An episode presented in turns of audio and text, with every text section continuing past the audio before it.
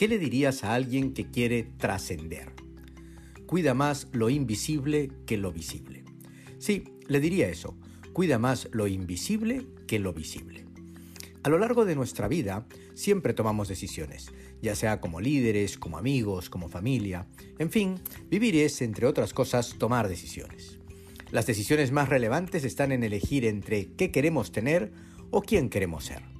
Muchas veces nos gana lo visible, porque es más concreto y sacrificamos lo invisible. Por ejemplo, cuando somos jóvenes pensamos que queremos tener una familia en lugar de decir que queremos ser muy buenos padres o madres. En el trabajo queremos tener un puesto de jefe con equipo a nuestro cargo en lugar de ser un líder que acompañe a crecer a su equipo. Queremos tener una casa en lugar de ser arquitectos de un hogar. Incluso profesionalmente nos planteamos estudiar para tener un buen trabajo en lugar de para ser extraordinarios profesionales que contribuyan a construir una sociedad mejor. Lo que vemos con estos ejemplos es que nuestra libertad para elegir muchas veces se ve opacada por la iluminación que acompaña al tener. Continuamente vemos que para reconocer logros necesitamos obtener certificados concretos.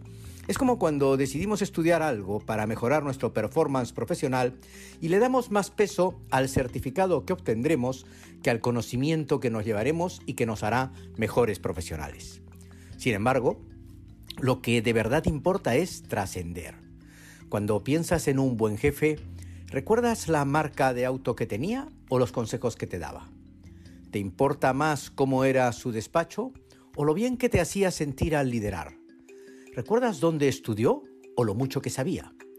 Y si piensas en tu madre, comentas los títulos universitarios que obtuvo y los puestos que alcanzó, de lo que sin duda sientes orgullo, o recuerdas sus consejos, su cariño, su amor.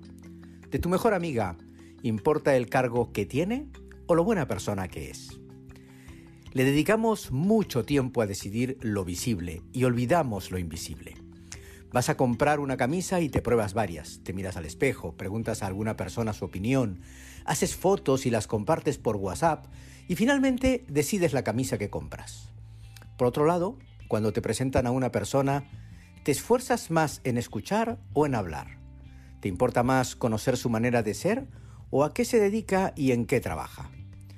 De nosotros siempre se va a recordar lo invisible tal como recordamos lo invisible de las personas que nos han marcado. Por eso, si quieres trascender, cuida más lo invisible que lo visible.